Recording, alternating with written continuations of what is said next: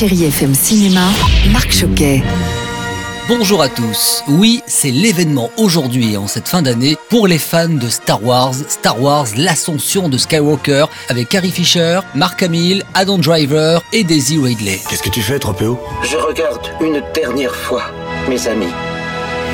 Avec Star Wars, l'ascension de Skywalker, Lucasfilm et le réalisateur J.J. Abrams s'allient à nouveau pour nous entraîner dans une fantastique épopée au cœur d'une galaxie lointaine, très lointaine, pour la fascinante conclusion de la saga fondatrice. De nouvelles légendes vont bientôt naître et l'ultime bataille pour la liberté s'annonce. La force sera avec toi.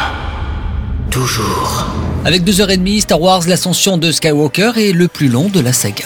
Et je poursuis avec le film Notre-Dame 2 et avec Valérie Donzelli et Pierre de la Donchamp. Il y a la mère qui veut te voir. La mère de qui? Bah, la mère de Paris.